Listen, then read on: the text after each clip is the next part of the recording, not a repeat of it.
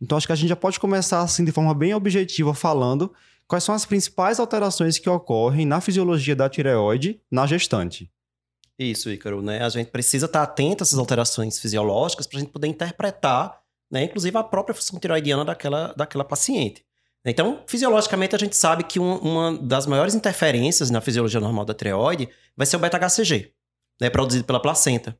Porque ele tem uma, uma, uma, na sua estrutura, uma homologia com o TSH. Ambos são hormônios glicoproteicos e que têm estruturas semelhantes. Então, o HCG ele é capaz de se ligar ao receptor do TSH na tireoide e estimular essa tireoide como se fosse o próprio TSH. Né? E ao fazer isso, inclusive, a, a, tireoide da mulher gestante pode aumentar um pouco, você pode ter um, ter, ter um bócio devido a esse hiperestímulo, começa a produzir mais hormônio tireoidiano, e aí, claro, o que, é que vai acontecer? Com o feedback na hipófise, os níveis de TSH tendem a cair um pouco para tentar compensar isso.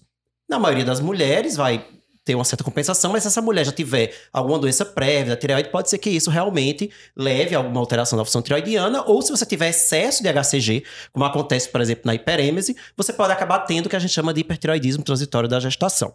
Né? É, mas essa não é a única alteração.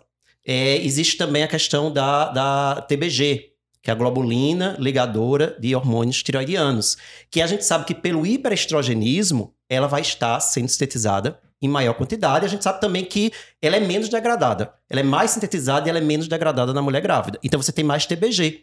E se você aumenta TBG, se você dosar os níveis totais de hormônios tiroidianos, T4, T3 total, eles vão estar altos.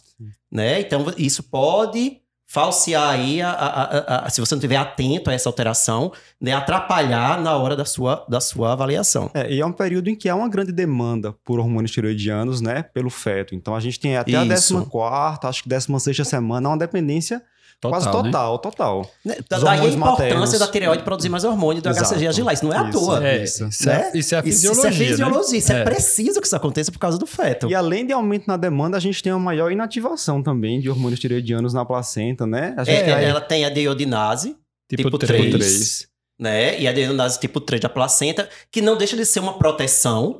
Para no caso de se você tiver excesso de hormônio tireoidiano da mãe, isso não passar para o feto, né? Mas ao mesmo tempo isso degrada mais hormônio tireoidiano e aumenta a demanda da tireoide produzir mais. Mais uma vez a importância da gente ter o HCG ali hiperestimulando uhum. essa tireoide. É, é a, ela permanece aí no estado de hipertireoidismo fisiológico, né?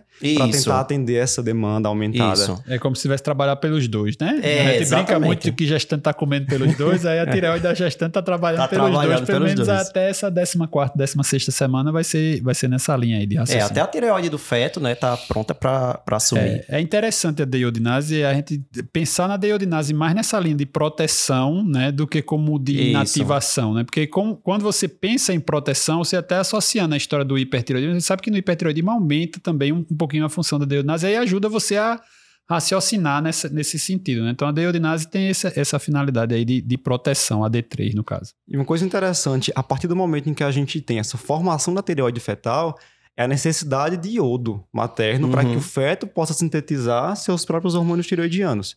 Além disso, Além dessa maior necessidade de iodo pelo feto, a gente sabe que existe um aumento da filtração glomerular na gestante. e isso um vai fazer com que ela perca é, uhum. iodo né, por via renal. Então, o pool materno de iodo, ele é alterado isso. na gestação, né? É daí que vem aumento a de necessidade, de que é o que a gente vai até discutir. Eventual, é. né? Mas assim, lembrar que a nutrição fetal vai, vai passar para a mãe, obviamente, né? Ele tá ainda ali e o cordão umbilical tá ligando diretamente nesse sentido, né?